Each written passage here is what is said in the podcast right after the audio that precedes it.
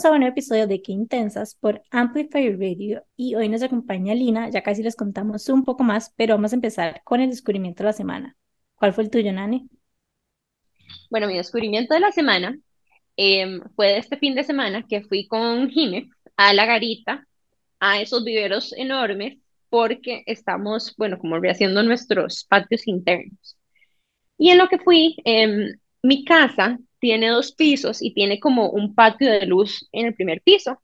Entonces, como que entras y tenés como un comedor a la derecha y una sala a la izquierda, y en la esquina tiene un patio de luz que en realidad es medio grandecillo, pero em, hace, cuando tengo muchas plantas, hace la casa muy oscura. Entonces, hace poco lo que tenía eran como unos gingers y unas aves del paraíso, que son como unos tallos largos y delgados, y arriba tienen unas hojas súper grandes, y como estaban tan altos, me estaban haciendo como un, casi como un techo, y mi casa estaba súper oscura, y dije, bueno, me los voy a volar todos para volverle a meter luz a la casa. Pero aún así, hay, en la sala, como en el centro de la mesa, a mí me gusta tener plantas. Y, en esas, y esas plantitas que tengo ahí generalmente son como orquídeas o ahorita me compré unas calas negras chiquititas súper lindas que son como un color como morado oscuro, divinas. Pero entonces el dilema mío siempre es que cuando están floreadas las flores o las plantas, están súper felices. Pero una vez pasa el ciclo de la floreada, como que no les vuelven a salir flores. Entonces, haciendo la asesoría con Jairo, que es uno de los muchachos que trabaja en este vivero, que es como el grande, cuando vas de camino en la General Cañas, te subís a Manolos, está como a los 100, 200 metros, es un vivero enorme. Se llama Vivero Central La Garita. Ajá, ese. Entonces me dio un super tip que les quiero compartir, y es el siguiente.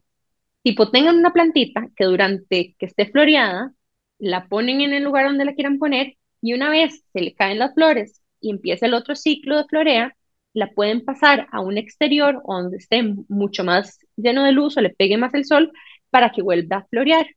Y por mientras ponen otra que esté floreada al interno. Entonces, como que es tener como que una y el reemplazo para que siempre haya una en el sol floreando y cuando florea la vuelves a pasar adentro y entonces siempre están floreadas en el interior. Y me pareció una súper buena idea porque yo les juro que tengo por lo menos tres orquídeas dentro de mi casa que hace un año, un poquito más de un año, no tienen flores y yo sé que ya les hubiera tocado florear porque yo he tenido orquídeas por muchísimos años.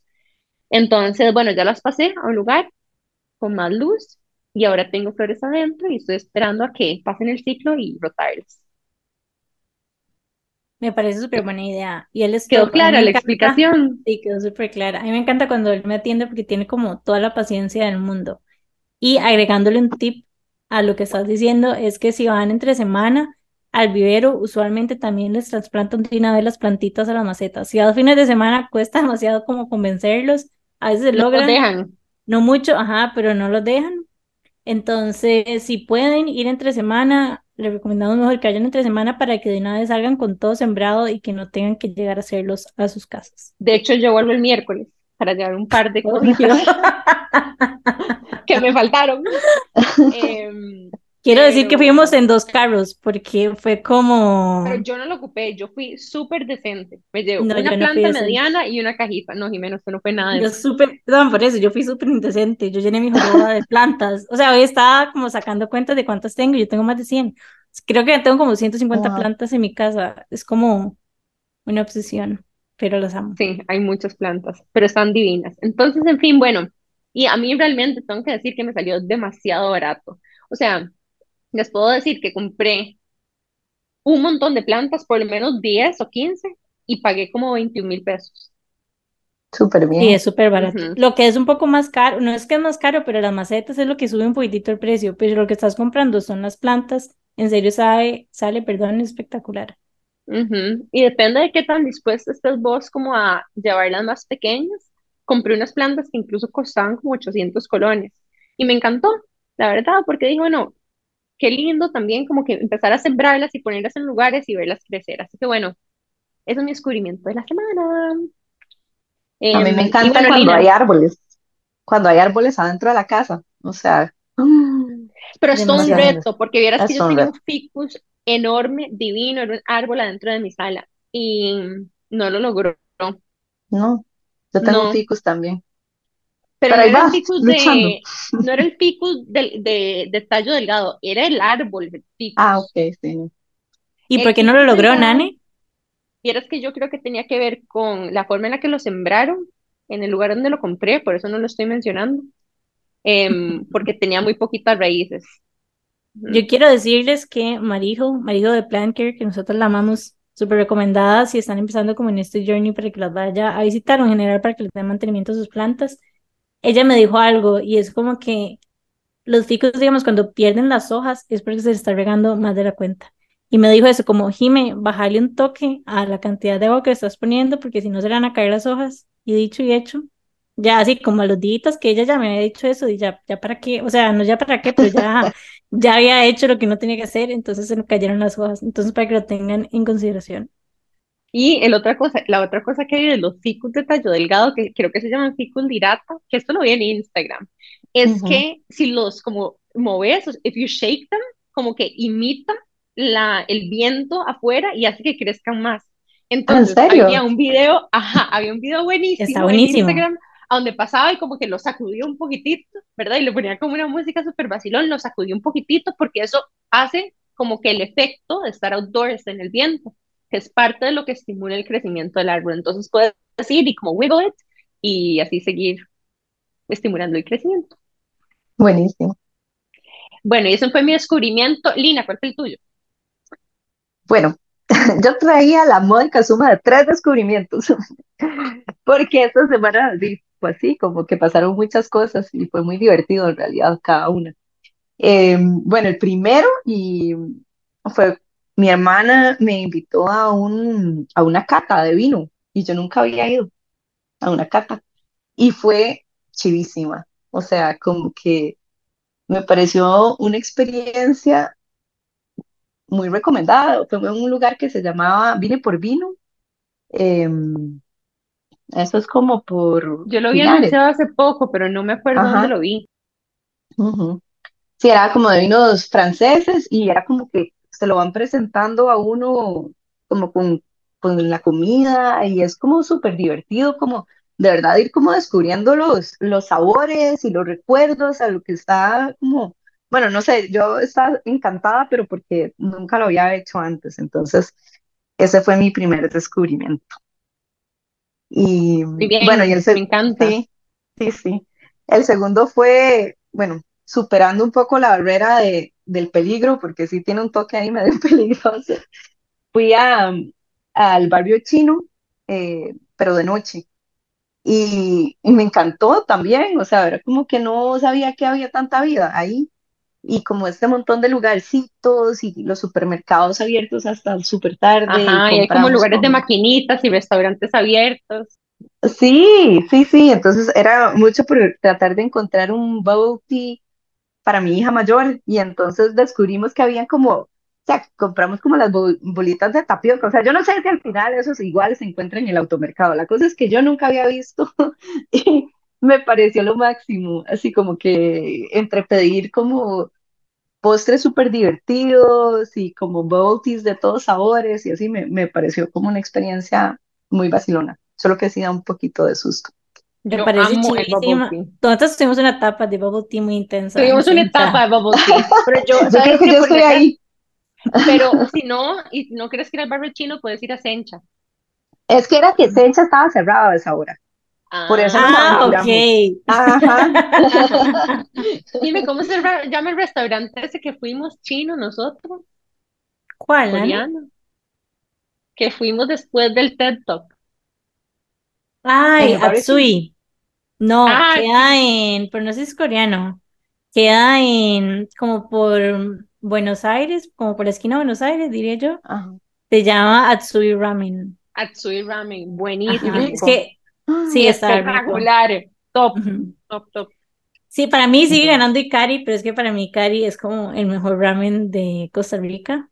Literalmente, los bamboo sticks que tienen son espectaculares, pero Atsui está muy, muy bueno también. Y especialmente cuando vas al lugar, se nota demasiado como la diferencia en el lugar versus cuando lo pedís. Demasiado, demasiado mejor. Así que si pueden, dense una vuelta por ahí también. Buenísimo. Bueno, Jimmy, ¿cuál fue el tuyo? Bueno, ya te lo conté a vos, pero voy a contarles a ustedes. Yo amo como, literalmente como esos pequeños como momentos mágicos en mi día a día. Y parte de eso para mí es como el café. Entonces yo no es como que me tomo el café normal, o sea, sí tomo café normal, bueno, café, café de especialidad, digamos, pero no me lo tomo negro, sino que le pongo leche y no me gusta como solo con leche, sino me gusta como con la espumita. En primero me había comprado esta, esta cosa que venden que es como un palito que metes en leche y que le hace espuma. Y después fue evolucionando a la Ninja, que es especial para, ¿cómo se llama? Para hacer café. Y encontré una leche que me pareció espectacular, se llama Almond Barista y la venden en automercado. Y es como un blend de leches vegetales, pero es perfecta para el café porque hace una espuma demasiado, demasiado rica y aparte tiene un sabor espectacular. Y me sorprendió que el precio era como bastante parecido a la leche normal, digamos, bueno, a la leche vegetal, normal. Ajá, entonces lo amé, pero así lo amé. De hecho, le he dicho, creo que Nani ya se lo ha mencionado como dos veces, pero estoy obsesionada. Me encanta. No, pero es un dilema real, porque la leche vegetal no hace espuma porque no tiene grasita. Entonces, como que uno trata de hacerse un capuchino o algo así como lindo, y nada, en, en el trabajo hay como un milk frother, y ya yo no lo puedo usar porque todo el mundo se calienta la leche ahí todo. todo Vos ni siquiera usas el de tu casa. O sea, yo hice que nadie le comprara uno y nunca ni lo no, pero este es uno que calienta la leche y la hace espumita. Es como el que viene a la par de la maquinita de café. Entonces, como que he intentado hacerlo con diferentes tipos de leche vegetal y no, no hace espumita. Entonces, me encanta esta recomendación. Chicas, yo tenía uno más. dale, dale. dejar de. Bueno, la cosa es que cuando me invitaron a, a participar aquí en Qué Intensas, hice una maratón y fue increíble. me pareció, fue como, de verdad fue todo un descubrimiento porque yo había escuchado al puro comienzo el, el, la vez que invitaron a Sofía Proti y de ahí no la había vuelto a escuchar. Entonces, como que después quería buscar todos los libros y también, bueno, de hecho le pasé como recomendación de una doctora a mi hermana y también como mi hermano que está estudiando psiquiatría, yo entonces le decía como, mira qué interesante esto que salió, ¿verdad? Me pareció como súper, súper, súper chiva como todo lo que la verdad, chicas. Felicidades. Muchas gracias. Hiciste un binge watching. Varias chicas nos han contado que les pasa eso y a nosotros nos ha pasado también. Es como cuando uno descubre algo que, o sea, que le gusta y conecta, es como quiero, quiero, quiero más. Total. Y bueno, queríamos contarles quién nos acompaña hoy. Hoy nos acompaña Lina. Ella, bueno, ahorita les cuento cómo se llama la marca, pero ella es diseñadora de modas, es patronista y también estudió artes. Ha hecho varios intentos por formarse en áreas como administración y educación y ha llevado varias capacitaciones en emprendimiento. De hecho, estuvimos en una capacitación juntas en el Parque La Libertad hace un montón de años. Bueno, Lina es la vicepresidenta de la Cámara de Diseñadores Pitaya, highly recommended a todos los diseñadores que todavía no son parte. Es mamá de dos chicas, Julia, que tiene siete años, y Alicia, dos. Y su hija mayor, que es la perrita Sushi, que es como la sombra. Recién dejó de ir otro emprendimiento que se llamaba Team Marín. Fue la primera vez que intentó hacer algo con socias. Y bueno, antes de No Me Llamo, tuvo varios otros emprendimientos como No Me Bote, accesorios con material de reciclaje, y de ahí ropa de souvenirs, uniformes empresariales, trabajó también en empresas textiles y posiblemente vio morir una de las últimas maquilas en Costa Rica. También dio clases en la U Creativa por varios años y bueno, nos acompaña el día de hoy en este episodio de Quintensas. Bienvenida chicas, muchas gracias por la invitación. Pues estamos muy emocionadas de tenerte. Yo quiero decirles que cuando yo empecé, yo creo que estaba como Lina y Sofi, y yo creo que ya, o sea, como no, obviamente ya no, habían como más diseñadores, pero yo creo que eran como las marcas que en ese momento estaban bastante posicionadas, que eran como vos y Sofi. Entonces, siento que tenés demasiada información y demasiadas historias que nos puedes compartir y que estoy segura que todos van a disfrutar un montón. Yo sé que Jimé lo dijo súper rápido, pero tal vez reconozcan la marca de Lina porque su marca no me llamo de, no sé si ponerle juguetes o peluches. Yo me imagino que son como, ¿verdad? Estos peluchitos súper creativos y un poquitito raros, como que parecen como bichillos hechos como de partes de otros, de otros peluches un poco. Mm, y son súper icónicos. Yo los he visto un montón en ferias e incluso como en tiendas de souvenirs y yo los reconozco inmediatamente. Así que si son fans de sus productos, continúen escuchando el resto de este episodio porque vamos a hablar un montón de su emprendimiento, su proceso como emprendedora también y un montón de otras cosas más súper lindas. Nos vamos a ir a un breve corte comercial y en unos minutos volvemos con más de Lina Rodríguez de No Me Llamo aquí por Qué Intensas en Amplify Radio. Ya volvemos. Qué intensidad. Estamos de regreso con Qué Intensas por Amplify Radio y nos acompaña Lina de No Me Llamo. Cuando yo veo tu marca, siento como demasiada creatividad, ¿sabes? Como que siento como que hay una niña interior que está creando. Y quería preguntarte cómo se vio para vos ese proceso, porque a veces cuando estamos creciendo y tal vez como que nuestros skills son más como artísticos y tal vez nosotros tradicionales, digamos que son como encouraged, digamos, en la vida, tendemos como a dormirlos un poco. Entonces quería preguntarte cómo se vio para vos ese proceso.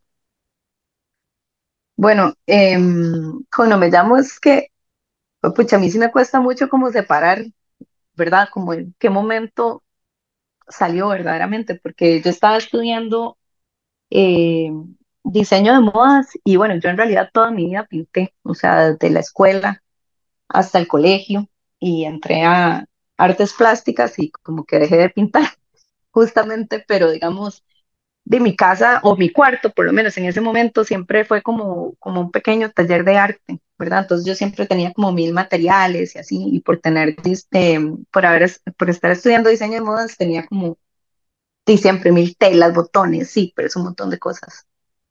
Y me acuerdo que, digamos, el proceso como del primer no me llamo, la primera creación, fue literal un trance, así como que yo estaba en la noche y quería hacer como un regalo, sí, quería hacerle un regalo a, bueno, a mi esposo, y el que es ahora mi esposo, digamos, y, eh, no sé, fue como que empecé así a cortar, fue muy como, ¿verdad?, sobre el momento, y salió así, este bichillo, era literalmente un bichillo, pero puedo decir que eso fue como lo más cercano a una meditación. O sea, fue una cosa de entrega absoluta, y un proceso que yo, además de como tener un resultado que fue muy gracioso y divertido, fue como una cosa que yo dije, oye, esto se siente tan bien y tan bonito, ¿verdad? Como, como muy en paz. No sé si, si me te ha pasado como con joyería, así, cuando de repente te dejas llevar.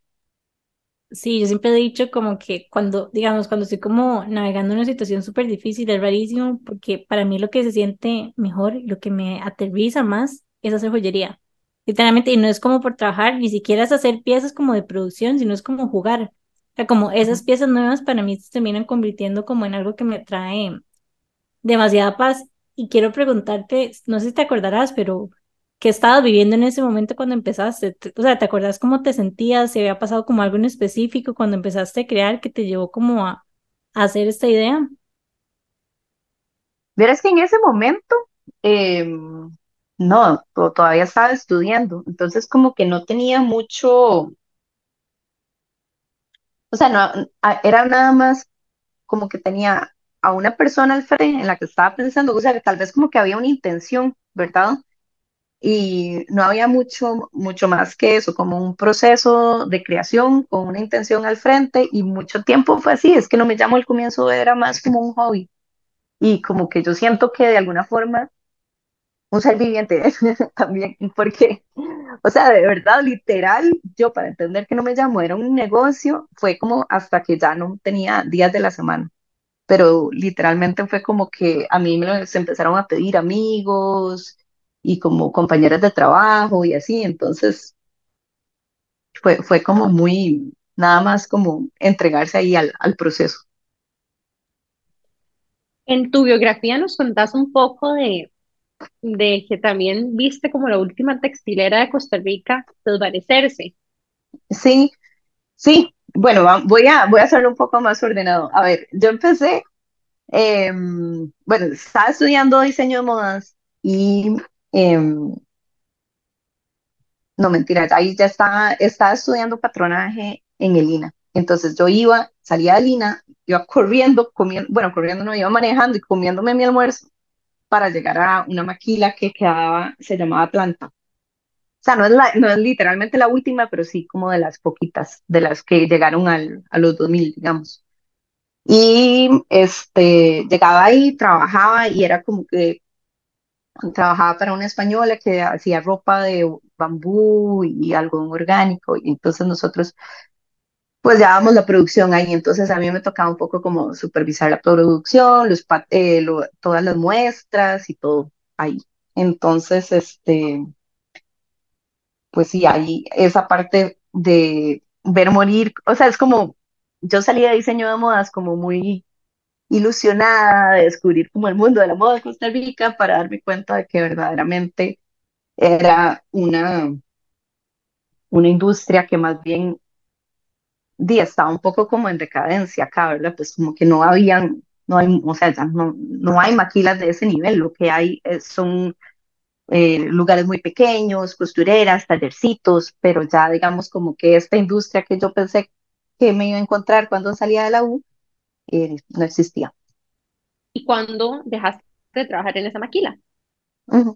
Bueno, eso fue como ya la decisión final para poderme, digamos, como soltar y dedicarme 100% a no me llamo. Porque lo que pasa es que yo, digamos, bueno, esto que estaba estudiando en el INA, tenía que trabajar, llegaba las noches a hacer no me llamo y los fines de semana tenía que hacer no me llamo porque tenía como un par de tienditas y por ahí, digamos, como que salían proyectos, o sea, no sé, como que de repente, como que era muy nuevo, casi nadie lo conocía, pero de repente hubo como un boom y entonces siempre tenía como un montón de pedidos y tenía dos, dos personas que me ayudaban, pero entonces lo tenía que hacer sola yo llegaba en la noche y yo, ay no, está mal, entonces tengo que volverlo a hacer todo yo y así, ¿verdad? Era, era agotador y al cabo de un año de ese ritmo yo ya estaba profundida. Y este, como que dije, no, o sea, no puedo, no puedo con este ritmo.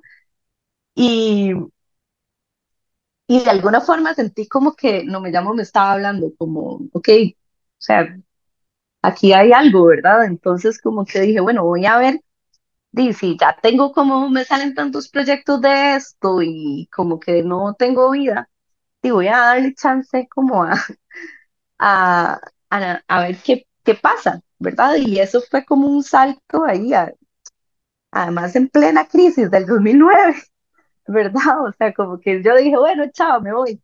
Y dejé mi trabajo en ese momento y fue de verdad la cosa más angustiante del mundo. O sea, estaba verdaderamente asustada y súper como que no sabía, o sea, yo sabía hacer, sabía patronar, eh, ¿verdad? Como que la parte técnica sí, pero yo decía, bueno, ¿y qué más se necesita? Y de repente como que en esa época, sí, no había, no había tanto, o sea, no había nada, entonces sentía que era como un camino muy solitario y yo ¿verdad? Como que no, no sabía como muy bien a quién acudir, con quién, ¿verdad? A quién, quién me podía ayudar cómo tenía que hacerlo y de repente todo fue como muy orgánico y fueron como muchos errores y primero como volverse loca y poner consignación por todo lado, después me di cuenta que yo no tenía control sobre eso, entonces como no, ya consignación no, Después esto, esto, este proceso, o sea, como estandarizar procesos, como que de repente yo daba cosas y me las traían todas mal y yo, ay no, pero, o sea, entonces ahora qué, tengo que volver a hacer todo esto, ¿verdad? Y esto, o sea, di, no sé, fue, fue un proceso así como muy, eh, eso, muy en solitario, ¿verdad? Hasta yo creo que cuando nos vimos, dime, ¿eso en qué año fue? Como, no, fue muchos años después ya. Fue hace, fue hace ratillo, pero imagínate que eso fue hace que como unos cinco años, calculo. No, son más. Fue como, eso fue en el 2015. Sí. No, yo creo que antes de eso sí fueron pasando como cosas muy, o sea, eran como pequeños saltos, siento yo, porque de repente me acuerdo haber participado en un FIA y que llegó alguien del Four Seasons y me escribió después y de repente fue como, el Four Seasons fue como el primer cliente grande, de repente, que me ayudó como a tener como, una, un, como un pequeño flujo de caja, ¿verdad? Y de repente después era como Brit, y después eran como un montón de tienditas que en realidad son igual de importantes, pero que están como sea, como que en algún momento yo me di cuenta de que no me llamo es como mucho más fuerte fuera de San José que en San José, ¿verdad? Cuando te escucho como que pienso en algo que siento que muchas personas se pueden identificar y es que es muy diferente como lo que uno estudia, digamos que ya en la práctica. O sea, como lo Ah, que sí, vemos to- en la U cuando ya, cuando ya nos toca trabajar y específicamente en los emprendimientos creativos que tal vez requieren como mano de obra. Costa Rica es un país muy difícil porque no es como que está, no existe como esa estructura, tal vez, ni como ese, no sé cómo decirlo, como ese legado de handmade que otros países sí tienen. Total. Yo vieras que sentía como un peso extra porque mi familia es, o sea, mi, mi papá es doctor, mi mamá era abogada, mi hermana mayor farmacéutica, mi otra hermana es ingeniera química y mi otro hermano es médico, ¿verdad? Entonces cuando yo salí que yo quería estudiar artes plásticas, quería ser diseñadora de modas, más o menos era como, Dima, se volvió loca. Y cuando llegué con el primer peluche, porque además yo siempre llegaba súper orgullosa, mi papá, me acuerdo como de la cara de papi, como, mal, ¿qué es? O sea, ¿qué es? ¿Qué, qué reacción quiere que tenga yo? ¿Verdad? Era como, ¿verdad? Y ese comentario, ese tipo de comentarios, no, no necesariamente a la familia, pero sí como de, a veces gente cercana, a veces no tan cercana, pero como más o menos como, madre, ¿qué le pasa? ¿Verdad? Algo así, ¿verdad? Como en resumen, algo como, ¿qué le pasa? Me lo recibí tantas veces y yo creo que de alguna manera me hizo más fuerte también, ¿verdad? Porque yo decía, o sea, di, no sé, como que yo decía, bueno, yo dije, hay que intentarlo, o sea, si no, o sea, como que esto, digamos, la, la, la industria que yo me imaginaba no existía, eh, bueno, podía seguir trabajando, o sea, como que yo veía que el techo en cualquier trabajo de 8 a 5 era inmediato, digamos, no iba, no, no había un más allá para mí, digamos, por lo menos aquí en Costa Rica. Entonces yo decía, "Di, no, aquí hay, aquí es intentando hacer algo yo sola y construir algo con las habilidades que tengo, con los conocimientos que tengo y ahí iré descubriendo qué me hace falta y, y qué tengo que mejorar. Cuando te escucho, o sea, te lo juro que me identifico tanto como en todo. O sea, mis papás Yo también, sé, como mi familia son doctores, todos, todos. O sea, la carrera más creativa que había era un arquitecto, me explico. Eso era como lo ajá, más crazy. Y yo, de hecho, o sea, di- no era como que yo me presionara nunca porque era como de estudiar lo que quiera, etcétera, pero yo me metí a farmacia. O sea, nada que ver, porque yo decía, jamás voy a ser doctora. Me gustaba química, entonces yo dije, di farmacia, obviamente, primera clase de anatomía, crisis existencial, mae, ¿qué estoy haciendo acá?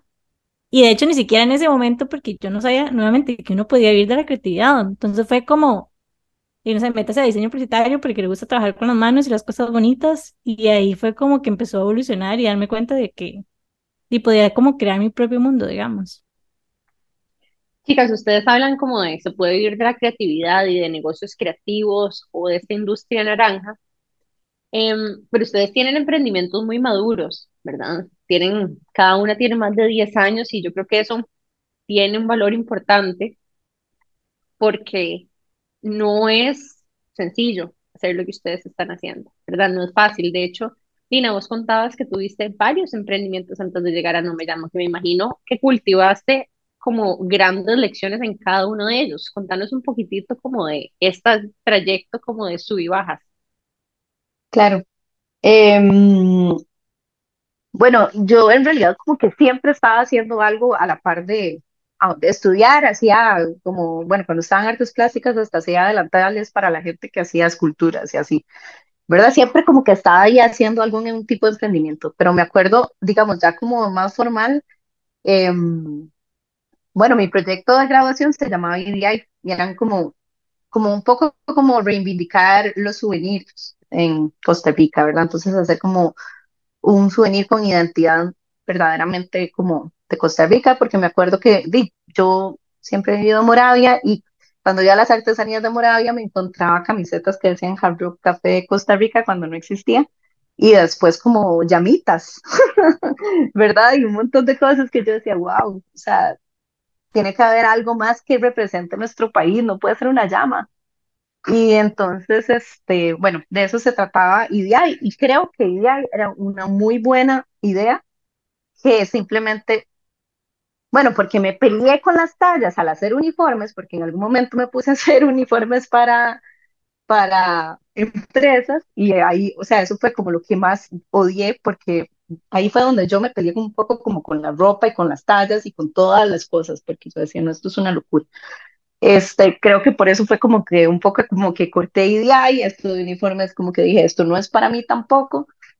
Y digamos, un poco al mismo tiempo de No Me Llamo, empecé, empecé a hacer otra cosa que se llamaba No Me Bote, era como para hermanos, y era con material de reciclaje, como con lonas, pero eran bolsos súper complejos de hacer y al final de cuentas la vida útil del material de esta lona vinílica pues no era tan largo, entonces como que tuve un problema ahí como de crisis existencial de cómo iba a estar reutilizando un material y someterlo a tantos procesos para que al final la vida útil del bolso fuera como tres meses. Entonces ahí como un poco como mi ética me dijo como de no, no, no, no, esto no, no, o sea, no lo, como que no lo pude continuar por ese lado porque sentí que no. Y pues seguí con No Me Llamo, verdaderamente. ¿Y cómo empezó? No me llamo. Bueno, em, un poco fue así, como les estaba contando, era muy un hobby, mucho tiempo, así como regalos para mis amigas, o me encargaba a alguien, era como, quiero un peluche así para, o sea, como para mi novia, entonces yo como que extraía Pero volvamos, a la persona. Volvamos a antes, a mí me gustaría, ajá, como vos llegaste y se lo diste a tu ah, no, no, pero esposo. Sí, espérense, espérense, espérense. La, o sea, la pregunta era, yo sé que esto no lo contaste, pero la pregunta es, how did you come up with that? okay. ¿Me entiendes? Es como, de todas las manualidades que yo le podría hacer a mi novio, a mí no se me ocurriría hacer, o sea, le pudiste haber hecho una camisa, una gorra, un pantalón, una bufanda, no sé, ¿me entiendes? Pero hacerle un peluche de un bichillo, Ajá. ¿verdad? Como que, how did you get there? Como que te imagino sentada como pensando en qué le das a tu novio o algo así. Sí, sí, literalmente era como, estaba de viaje, entonces yo quería como y darle este regalo. Y de alguna manera, este bichillo era como la representación de lo que era para mí nuestra relación, ¿verdad? Como, pero transformada en una criatura, de alguna forma. Entonces, y eso fue, no sé, pero era un bicho que se le caía la cabeza con un, que tenía como orejas de conejo y verdad, como su carilla de monstruo, sus brazos uno más arriba que el otro y un corazón ahí como todo, hasta con casillas y así, como verdad, como todo de monstrillo. Y así fue, pero bueno, ese fue un proceso súper, súper chivo para mí que disfruté un montón. Y también me acuerdo como que los, las primeras, los primeros encargos, digamos, nuestra superproducción era lograr hacer ocho a la semana. Porque eran de, era, era así como freestyle totalmente, ¿verdad? Como muy en el momento y que cada uno, digamos, como que... ¿Cómo te estabas sintiendo?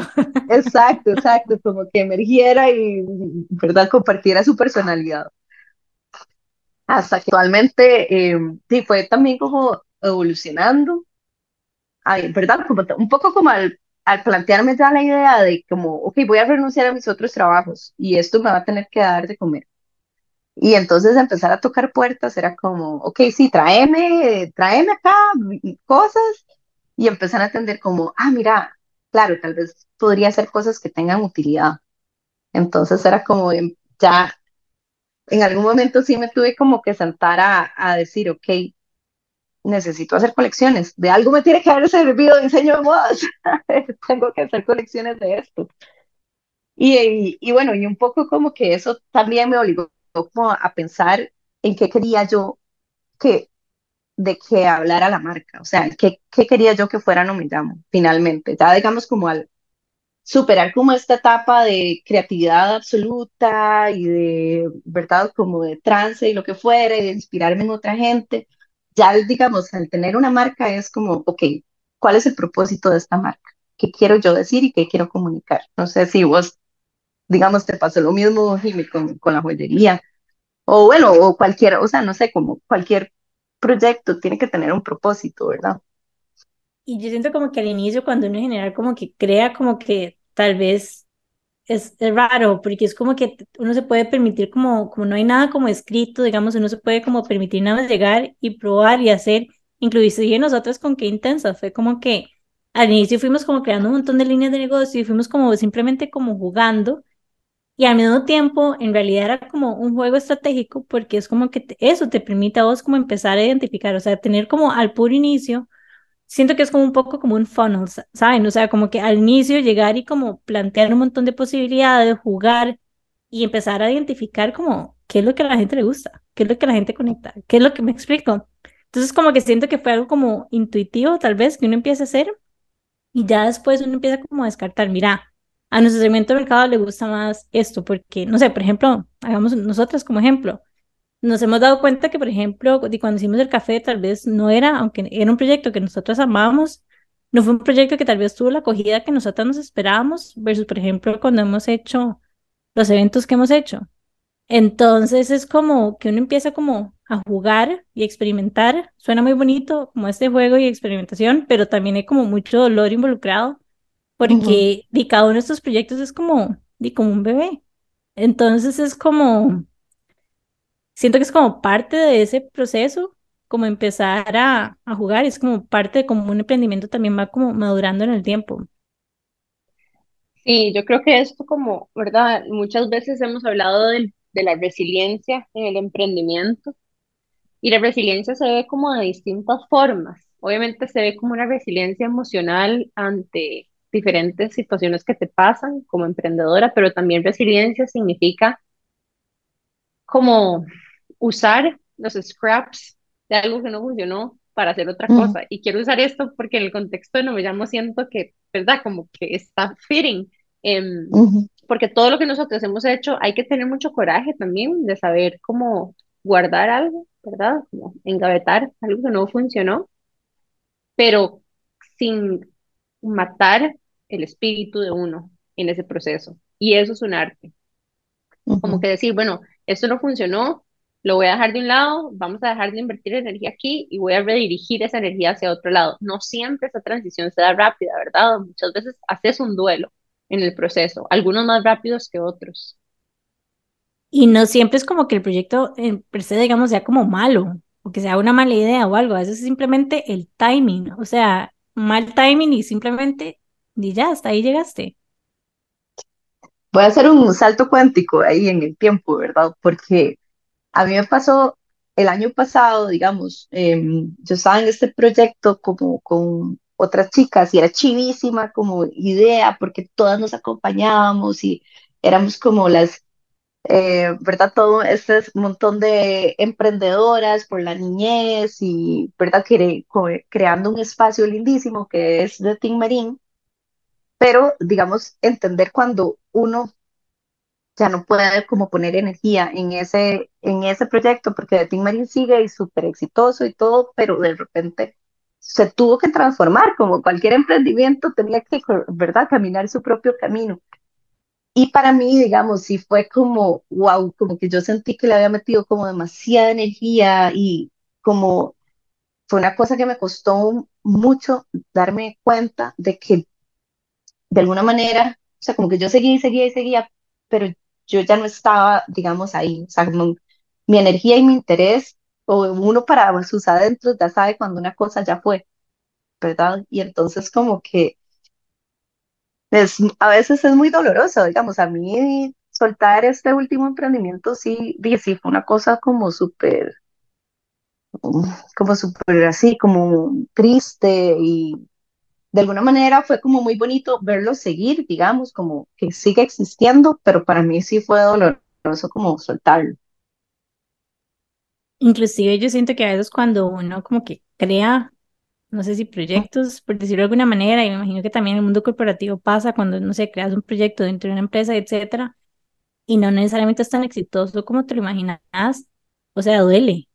O sea, Claro. y no es, porque nuevamente es como que no es solo un proyecto, es mucho más que un proyecto, porque le ponemos demasiadas ganas y demasiado todo, y es, es muy doloroso también como hacer ese duelo, pero en lo personal me he dado cuenta también como que todos estos duelos traen como demasiada transformación y como que te obligan como a cuestionarte demasiadas cosas. Digamos, a mí, por ejemplo, con el cierre de la tienda fue como, no sé si esto va a sonar fea, pero fue, en su momento no se vio para nada así, pero en este momento es como las mejores cosas que me pudieron haber pasado porque me hizo como replantearme qué era importante para mí como emprendedora y más allá de seguir como lo que todo el mundo hacía, que este es el next step y ahora abrir una tienda y ahora yo no sé qué, fue como decir como, ok, ¿y qué es importante para vos?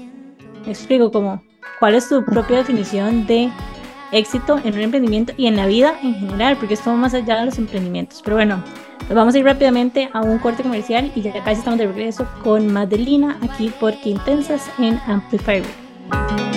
Qué intensidad. Estamos de regreso con Madelina Rodríguez aquí en Qué Intensas y justamente estábamos hablando de las situaciones de la vida que le pasan a uno como en simultáneo a que uno emprende. Y una de las cosas que nos contaba Lina fue justamente su proceso también de maternidad y como eso de alguna forma la hizo mejor emprendedora.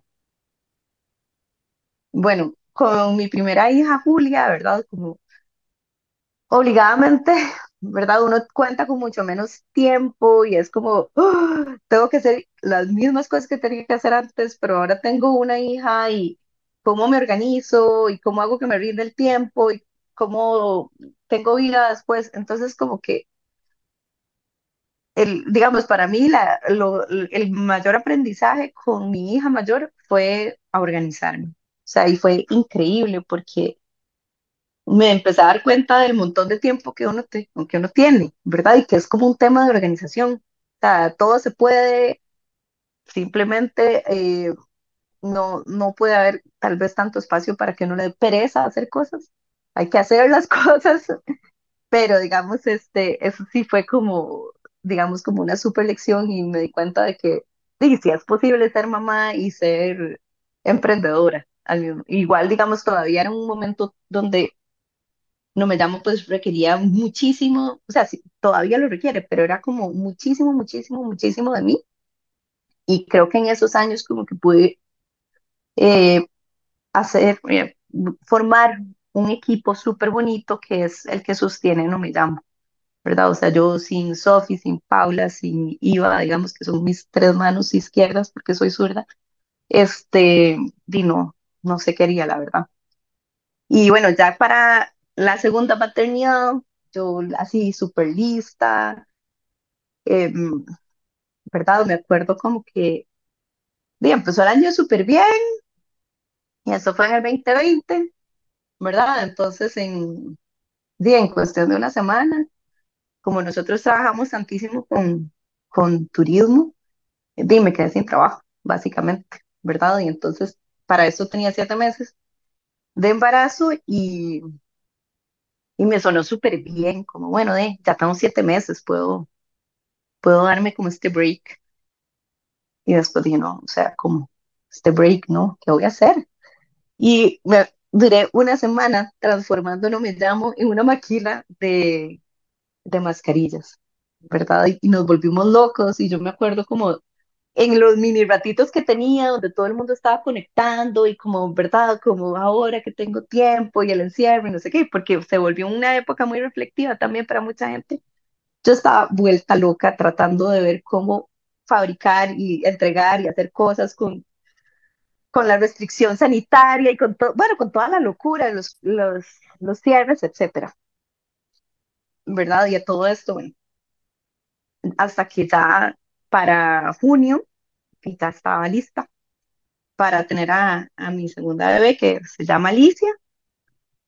Pero digamos, sí, y esto fue, ha sido para mí como lo, y creo que lo más duro que me ha pasado en la vida y fue como Alicia nació un lunes y esa misma semana, el viernes, este, mi mamá recibió su primera quimioterapia, ¿verdad? Y eso fue, ay, súper, súper difícil porque es como estar en, en los dos extremos, ¿verdad? Como una felicidad gigante por tener el bebé y después este susto de qué va a pasar con mami. Y ese primer año que digamos que ellas convivieron fue muy fuerte y muy lindo también, y yo le cuento un montón a ella. a Alicia, digamos, porque mami siempre, todas las mañanas la soleaba y venía de quimio, igual la, la, alzaba y conectaba con ella. Y, bueno, y pudieron compartir un año. Ya al año mami murió y fue como que a mí no me dio tiempo para, para poder hacer un luto bien, digamos, como para, para vivir como, para procesar lo que estaba pasando, porque de, murió mami y de repente es como también volver a ver y es como, "Pues, pucha, ¿y ahora qué va a pasar con mi papá? Y después también yo justo como, o sea, no había pasado a los 15 días, estaba abriendo de Tim Marín y después como que inmediatamente, como fue como el, el rebote de pandemia y ah, se volvieron, se volvió loco, no me llamo con pedidos, con, ¿verdad? Y de repente era como que ya estaba metida otra vez hasta el cuello con todo, con todo el trabajo, con todas las cosas y yo o sea, como que creo que esa fue una forma fácil de no sentir por un tiempo hasta que llegó el, sí, el año pasado y ya en algún momento di nada más, no, no, di, no pude como seguir como no, no viviendo ese duelo, pero sí les puedo decir como que para mí fue por lo menos los primeros seis meses, yo no podía como llorar a mami, digamos, no, nunca pude como, sí, como eso, como, como ni siquiera soltar una lágrima y yo decía, Dios mío, soy como ¿qué me pasó? O sea, porque no siento, porque no lloro, porque, o, o decir, como esto es así de fácil, ¿verdad? Hasta que bueno, decidí como también, cuidar, o sea, como take care of, ¿verdad? De esa situación, y, me, llevé al psicólogo. Y he tenido un proceso ya de año y más de un año ya. Y, y me ha permitido como soltar y entender un montón como de enojos y de cosas y que, ¿verdad? Como todas estas pequeñas maneras de vivir el duelo que yo no me estaba dando cuenta que estaba pasando. Y bueno, eso sí ha sido como lo más difícil, pero también, digamos, por un lado, eh, como emprendedora me di cuenta de que ya, si uno lo tiene, lo tiene. O sea, uno se va a transformar en lo que sea necesario y hay que confiar en eso.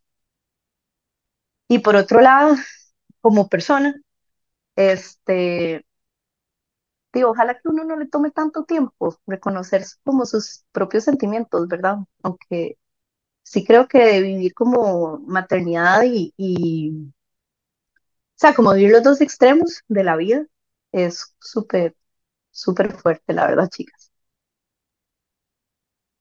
Gracias por, por compartir tu historia. De verdad que me parece demasiado poderosa porque viviste definitivamente una situación muy, muy compleja, demasiadas emociones al mismo tiempo. O sea, como decís, eres por un lado, estás obviamente súper feliz porque está tu hija naciendo. Y imagino que hasta cierto punto como cierta culpa por estar feliz por tu, por lo que estaba pasando mientras tu mamá total, estaba viviendo también la otra situación y a veces como que no sé, tendemos a pensar como que no me debería estar sintiendo así, o me explico, como que hay muchos juicios alrededor de, de las emociones. Y lo que hiciste de ir a un psicólogo, que nosotros lo hiper recomendamos, para mí las mejores decisiones que he hecho en mi vida como persona, emprendedora y demás fue empezar terapia. O sea, gracias vida. De verdad que, que cambia todo, porque aprendemos a reconocer, como decís, qué es lo que está pasando, porque muchísimas veces nada más como que vivimos y haciendo, andamos como por la vida sin realmente darnos cuenta de, inclusive como cuáles son nuestras necesidades, cuáles son nuestras total, emociones. Entonces es como tan poderoso y también me parece demasiado poderoso que estás diciendo porque algo que en lo personal me parece tal vez como lo más difícil en mi vida profesional es cuando uno está pasando por un momento muy difícil personal y y al final de cuentas como que uno no funciona, no sé si les pasa, que uno a veces anda como zombie, literalmente, por más que seas una persona como, no sé cómo decirlo, como muy productiva y como muy eficiente y como con demasiado drive y con demasiado todo, cuando uno navega como ciertos procesos, literalmente, hay momentos en que me siento un zombie y que no puedo funcionar y como que, no sé, uno no es una máquina. Entonces como que volverte a poner como en ese mindset de nuevamente volver a crear, sentirte bien para, bueno, no sé si bien o mal, whatever, pero volver como a esa etapa productiva cuesta. Eh, sí, sobre todo, digamos, porque, digamos, como mamá, uno siente que no tiene derecho.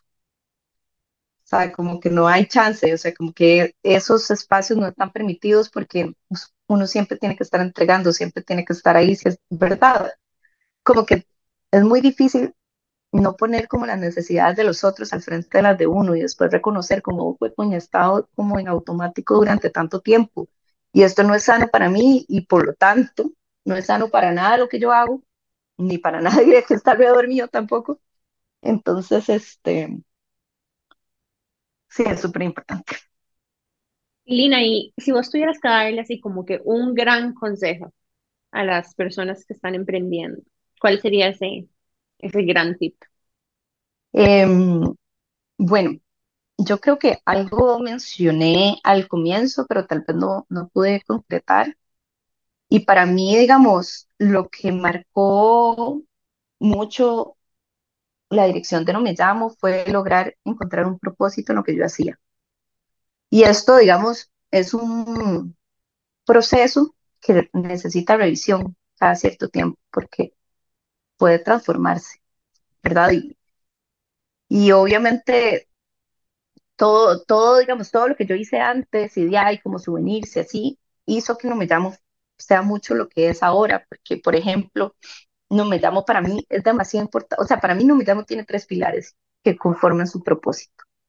Entonces, digamos, el hecho de que tenga una raíz en Costa Rica y de que pueda hablar de Costa Rica y que los niños puedan jugar y a la vez aprender sobre el país de, ¿verdad? Sobre este país, para mí es súper importante.